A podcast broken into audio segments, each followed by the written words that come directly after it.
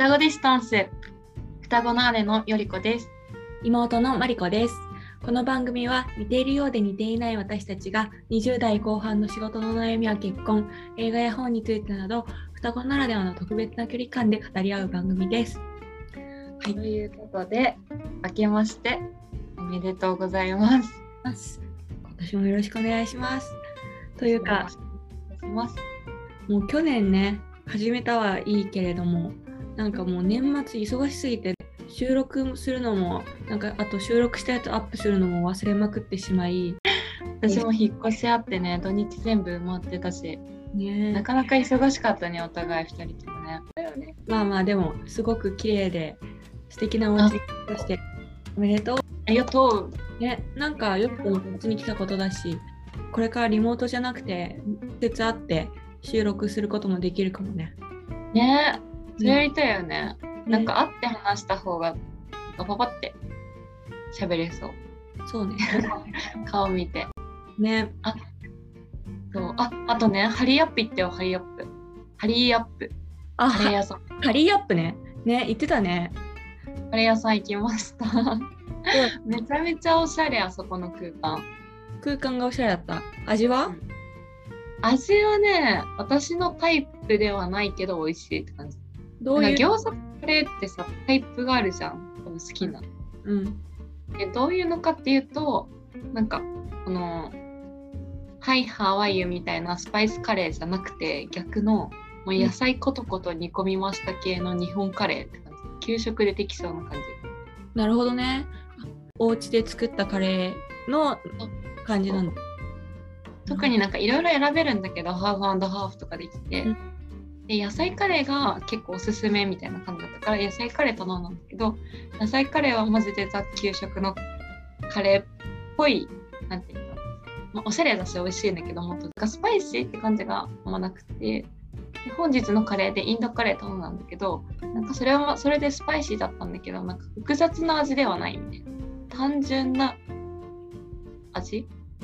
なるほどね。いろいろ酸味とかが混じってる感じの複雑な味ではない。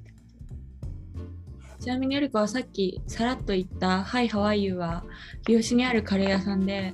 私がすごい大好きでこれは本当に美味しいから絶対よりことかお母さん連れて行きたいって言ってこの間よりこが引っ越した時に連れてったんだけどパキスタンカレーっていうのかな？なんかそうやって書いてあるんだけどメニューには。なんかなかなか見たことない初めてのタイプのカレーだよね。すごい。初めて初めて。すごいたくさんのスパイスが詰まっててっていうやエつなんビパキスタンマジで美味しかった。だったよね。なんかもうそれ、うたくさんのそれはねルーがドロッとしてる感じじゃなくてなんか野菜とかチキンのこう繊維とかもう全部なんかもうそういうのにカレー粉を入れて炒めたって感じのカレーなのかな。うんうんうんうんすごい美味しかったし私いつも大好きでよく行くんだけどその日私もよりこもお腹壊したよね。うん。ね やられたね。パキスタンのスパイスにね。めっちゃ美味しいんだけどやっぱあそこは体調が万全でめっちゃお腹空いてる時に行きたいねやっぱりも美味しいカレー屋さん開拓していきたいねそうだね。はい。ということで、ちょっとごめん、カレーの話になっちゃったけど、今年、どんな年にしたいですか？待って今の部署が私2年半ぐらいっていうか今年が3年目なのねでちょっとまだこう目の前のことにバタバタしてしまうというか周りが見えなくなっちゃうのねすぐ。だから、本当に自分の仕事やるので精一杯でなんか若手だから本当は新しいのに新しい売り上げとか新しいなんかやり方に挑戦していかなきゃなとは思ってんだけど昔の古いことをずっとやってるだけじゃなくてねもうそういう新しいチャレンジが全然できてないから、まあ、今年はさすがにねもう4年目になるので新しいことをやっていきたいなって思いました。はいいいね、新しいことね。私も同じこと言ってて、マリコと。なんか、やりたいって思ったことに向かって進んでいきたいなっていうのは私もずっと思ってて、うん、マリコと一緒なんだけど、なんかね、インプットがなさすぎてね、何も出せないのよ。それ何かをやろう。えめっちゃわかる。だからさも話してたけど、私もあの、まあ、やっぱコロナ禍だったのもあってどうしてもこう家で仕事もするしなんかそうそうそう。どうしてもこうさ内向き内向きになっちゃってたから、まあ、今年はそろそろコロナもだんだん落ち着いてくるだろうしなんかどんどんなんか気になったこととか気になった映画を見に行ったり展示を見に行ったりお洋服屋さん見に行ったりなんか旬のものを常にに行きたいなって感じがする。あとさなんか何かをやろうとか何かを楽しもうってしてるところに付随していろんな知識って出てくるじゃん。そうねそうね。そのキャンプ行こうとかさライブ行こうって言ってさサマソニもそうだしさライブ行こうってなってやっとなんか音楽覚えるとかさ、うん、なんかこのアーティスト誰だろうとか覚えれるけどさ、うん、何も楽しみがなく平穏な毎日をなんかルーティンで暮らしてると何も入ってこないよね。本当にね。うん、だからそうね。今日も映画見に行ってきて超良かったんだけどやっぱ映画館で最新の映画を見るとかさそれだけでそうやっていきたいよね。えてか昔さマリコとちっちゃい映画館に東京の行ったことあったじゃん。あった。サマーなんちゃら見たな。あった。なんだったっけ？あれもあの割と変わったか変わったって言ったらあれだけどインディー映画で日本とかじゃなくてさトルコとかそういう感じだったよねなんか。なんかああいう、そうせっかく1月から東京進出したからなんか街のちっちゃい映画屋さんにマリコと一緒に映画見に行きたい。やろう。で今日は何の映画見たの？今日は「ラストナイト・イン・奏法」っていう映画を見たのね。ちょっと仕事での先輩がね、うん、この人の映画すごいいいよって教えてくれてでその人の前の作品が「ベイビードライバー」っていうんだけど「ベイビードライバー」とか絶対あの好きだと思うよって言われてそれを年末で見たのよ、ネットフリで見れたからね。そしたらそれめっちゃ面白くて、あ絶対この人の続編続編じゃないけどあのこの人のそのラストナイト・イン・ソーホーも見ようって思ってて、うんうん、まあもうすぐそろそろ映画館で上映終わっちゃうかもしれないけど割と滑り込みで行ってきました。おえでこれホラーなの？ラストナイト・イン・ソーホーって。一応このジャンル的にはホラーって言われてて確かにホラーホラーのシーンもいっぱいあるから、まあ、全体として言えばホラーなんだろうね。うんうん、でもいわゆるその貞子とか呪音とかそういうホラーではなくてもっと人間ドラマが入っててあのすごくエンタメ性の高いホラー。へまあ、軽くあらすじを話すと、まあ、現代の女の子とえーと、60年代の女の子2人の女の子が出てくるんだけど、うん、えっ、ー、とえっとそうそうそう。現代の女の子がエロイーズ。60年代の女の子はサンディって言ってでエロイーズっていう子はあのイギリスの田舎であの暮らしてるんだけどファッションデザイナーになることを夢見てあのファッションの専門学校にあの、まあ、上京みたいな。はいはいでもなんかこうまあもともとその子は幽霊が見える性質を持ってるんだけど宿先の部屋で夜眠りにつくと夢の中で60年代のサンディっていう子の生活をこう追体験するというかそのサンディの生きてる様子を見ることになるのね。でサンディは同じくロンドンの双方で歌手になることを夢見て頑張ってるんだけど上の方のトップスターになるためには最初はまずなんかもうストリップ劇場に出ろとかなんかこうやりたくない仕事すごいやらされるの。あとあの偉いおじさんと寝ろとかなんかそういうことでどんどん心がすり減っていくわけ。それでどんどんどんどんサンディが壊れていくのをずっとエロイーザーこう見ててもううわーってなっちゃうのね。エドガー・ライト監督も書きたかったのは夢見る人たち夢見る女の子たちはこういうふうに性的に搾取されてきてなんかこう昔の60年代とかって今はすごいキラキラしてて華やかでいい時代だったよねみたいに言われてるけど本当は裏側はもっとひどかったしそういうところもあったよねみたいなことをちゃんと言及したかったみたいで、うん、っていうとまた固く聞こえるんだけどその小川ライト監督のその前作の「ベビードライバー」も私がすっごい良かったのはもう本当に音楽とかの使い方が超上手でもう音楽も超かっこいいし映像も超おしゃれでもう見ててワクワクする感じがすごいあるのね。えー、世界観の？世界観が素晴らしくってもういちいちえっ、ー、と服だったり映像だったり音楽だったり素晴らしくて今回もあの女優2人1人がトーマシン・マッケージマッケンジーっていうことを、うん、アニャ・テイラージョ・ジョイっていう女優さんが出てくるんだけど、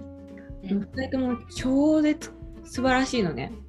なんか、うんうん、アニャ・テイラー・ジョイって今ネットフリで去年話題だったなんだっけなクイーンズ・ギャンビットっていうあの、うん、チェスのドラマにも出てた子でトーマシン・マッケンジーもジョジョラビットっていう映画があるんだけどそれで来たすごい可愛い子で2人とも演技もうまいし歌もうまいし踊りも上手で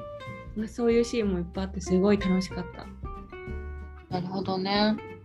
ちなみにその市川ライト監督の前作の「ベイビードライバー」っていうやつはアクションなんだけど男の子が耳が悪いんだけど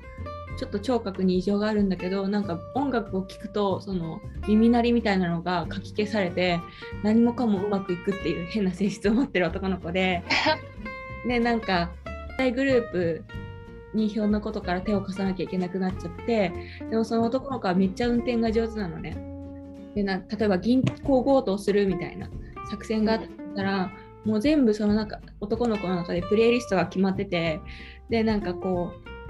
出発するタイミングとかすごいいいタイミングで音楽を流して一番盛り上がってるところでブイーンってカーチェイスするみたいな超面白かったんだけどベイビードライバー見てみようとりあえず。その双方のやつはホラー無理だからさ。えでもね怖いんだったら嫌だなって思っちゃう。あのなんていうの？いわゆるホラーとは違う、うん、まあ怖い部分もあったしね。確かにもう「はあ」みたいなところがたくさんあって そうそんな感じだった。めっちゃ長くなっちゃった。ごめん。とにかくこのエドガー・ライト監督の作品を今過去のやつももっと見たいなって思って。るよりこはなんか最近見たって言ってたよね。あそれでさっき家の片付けしながら浅草キッドネットフリックスの劇団ひとりが監督で、うん、ビートたけしのお笑い人生を映画化したもの。なるほどねとね解説読むと幻の草芸人と呼ばれた深見千三郎、うん、これがあのビートたけしの師匠。の下で修行を始めたビートたけしが、まあ、師匠が苦境に立たされながらビートたけしがどんどんどんどん売れていくっていう様子を、まあ、映画化したものっていう感じなんだけど。へめっちゃ泣けるよこれは。泣かなかったけど。泣かなかったんだ。泣かなかったけどこれはいい。どこが良かった？結局なんか人情の話で、うん、なんか師匠はどんどん落ちぶれてっちゃうというか、うん、まあ、そこをビートたけしが売れてきながらもなんか 師匠への声のかけ方とか思いやりとかありながらあの師匠もずっと売れてるビートたけしのことを気にしながら自分の生活も守っていきながらっていう結構ちょっと切ない部分とかリアルな部分もありつつ、うん、なんか結構テンポよく軽快にこうビートたけしがこう売れていくっていうのがポンポンポンって映画になっていて、うん、面白かったかなっていう感じ。なるほどね。うん、でさっきマリコが言ってたさ、うん、あのナイト・イン・ソーホーラストナイト・イン・ソーホーね。うん。ミッドナイト・イン・ソーホーだっけ？ラストナイト。ナイト・イン・ソーホーうん。でも、やっぱり、その、亡霊になってた方の、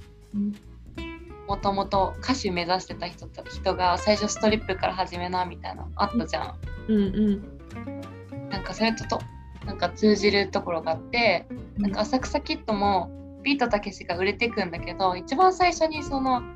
深見千三郎その師匠がやってるフランス座っていう浅草の劇場はうんあの女の子たちのストリップ劇場なのよ。へえ門脇麦ちゃんがそのストリップ役で出てるんだけどストリップの女優さん役で。うんがそのストリップ劇場の前座とかうん間の余興みたいなのでお笑い芸人がいた。なるほどね。ビートたけしがその師匠にお世話になってフランス座を辞めるのもストリップ劇場を見て見に来るような親父の相手をするのではなくて俺は漫才がやりたいんだって言ってフランス座を後にするんだけどこの人ちょっと私の中では通じたんだけど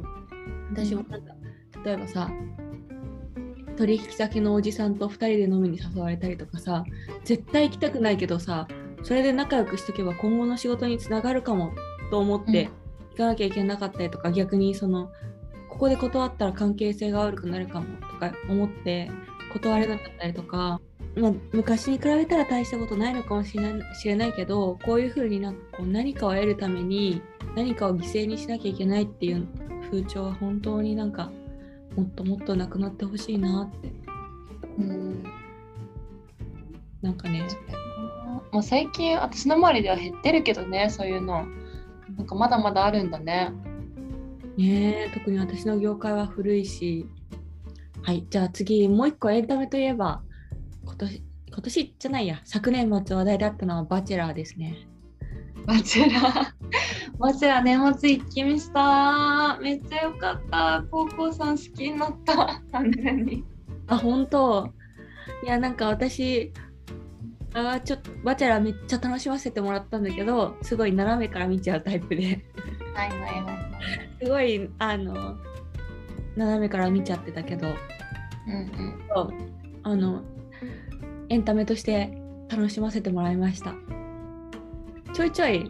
って思うポイントがあって。うんなんか例えばあのこうさんの両親とこうこうさんの嫁さんがも揉めた時にどっちの肩を持つって言われた時に俺は両親の前だったら両親の肩を持つけどお嫁さんの前だったらお嫁さんの肩を持つなって書いててなんかもうそういうところそういうところ違うな。こういうところやみたいなずっと嫁の肩を持てと、と思うし、ね、そういうなんか私容量が良すぎるのはちょっとなんかそうだね。って思うのとなんかこう全て理路整然と説明してくる感じ？なんか仕事上だったらその理路整然とした説明はすごく大事だし分かりやすいんだけど、プライベートでそれやられるのめっちゃ嫌だなと思って。ねやだよね。それやだ。なんかさっきマリコが言ってたそのお嫁さんにはお嫁さんの味方奥えっと、お母さんにお母さんの味方みたいな言ってたやつだけど、あれも何があってもいつ何時もお前の味方だよって言ってほしいし自分もそうでありたいよね反対に。世界中が敵回っても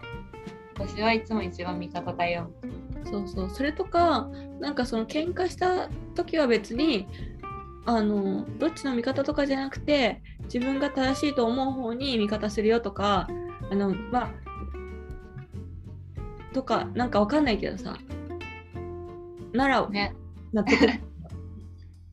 あじゃあそれはあなたの意見はそうなんだねってなるじゃん。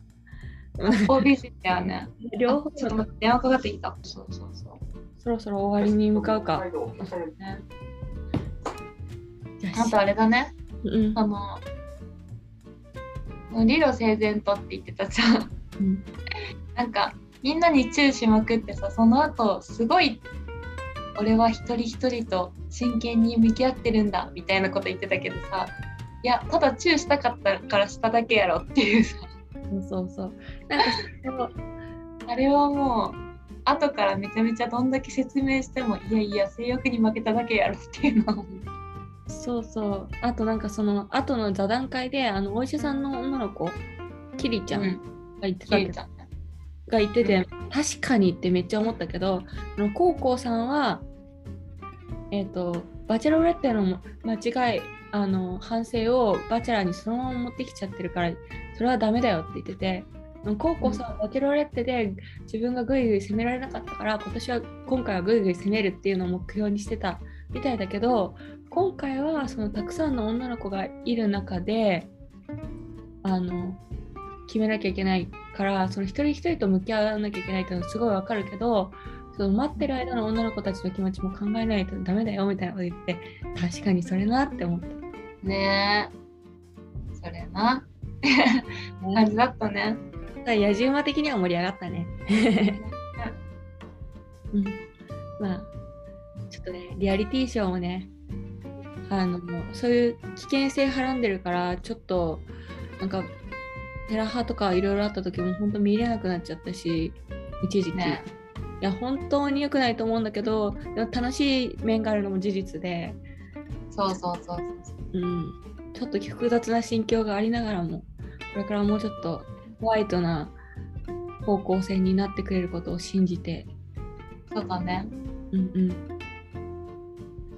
あと今ネットフリックスでさ脱脱出島みたいなのやってるの知ってる？え知らない。脱出あ脱出お一人島か、うんうん、っていうのがあって。それも韓国のリアリティショーなんだけど。へなんか海海の孤島に男女が集まり、うん、出会いが成就成就したカップルだけが逃げられるっていうその島から離脱できる。でその島の中には何も武器がないから、うん、ショッピングしたりとかさデートするスポットがないから自分の武器だけで戦って落と落とさなきゃいけないっていうのがあるらしくて。それもね今ちょっと流行ってるらしいからまた暇な時に見てみようかなとは思うけど。そうね。ただそのバチェラーもそうだしその今の聞いた陸のあ海のことに閉じ込められる話もそうだけどなんかさ何て言うんだっけなあのなんとかっていうのがあるじゃん。えっとちょっと待ってね。なんか美女と野獣とかでさ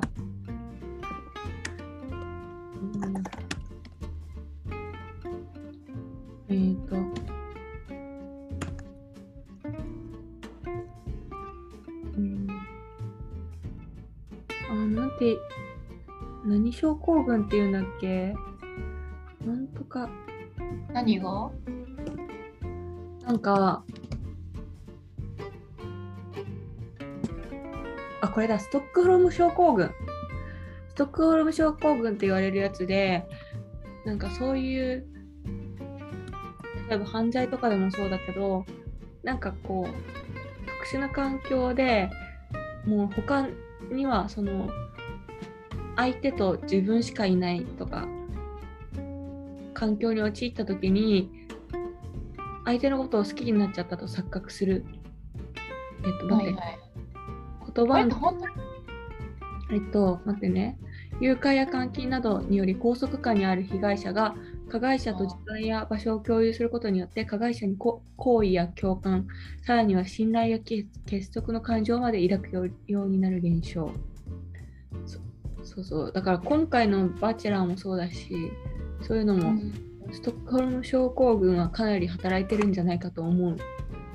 けどもね。あでもそれ何かでね言ってたわ、うん、バチェラー3の時に誰かが、うん、男の人ってあのベル鳴らす人、うんうん、あ坂東さん？坂東さんとバチェラーしかいなくて。そうそうそう。でやっぱり後が残り部屋に集まったら女子だけになるとやっぱり本能的に男の人がかっこよく見える。でその男の人が坂東さんとバチェラーしかいないと、うん、もうどっちかを好きになるしかなくてみたいな話は言ってた。ねやっぱそれはあると思うな。まあそれがそれも踏まえた上でのああいう作りなんだとは思うけどね。やばいもうすぐ少し作ってまだご飯作ってないや。ごめん、じゃあ終わりにしよう。じゃあ、はい、締めの言葉を。はい。それでは今年もよろしくお願いいたします。よろしくお願いします。はい。また配信。またこうやってね、ぐだぐだと双子で喋っていくので、ね、よろしくお願い。たまに不定期で休んじゃうかもしれないけど、たまに思い出して聞いてくれたら嬉しいですね。ね。はい。じゃあ、バイバーイ。はい。バイバイ。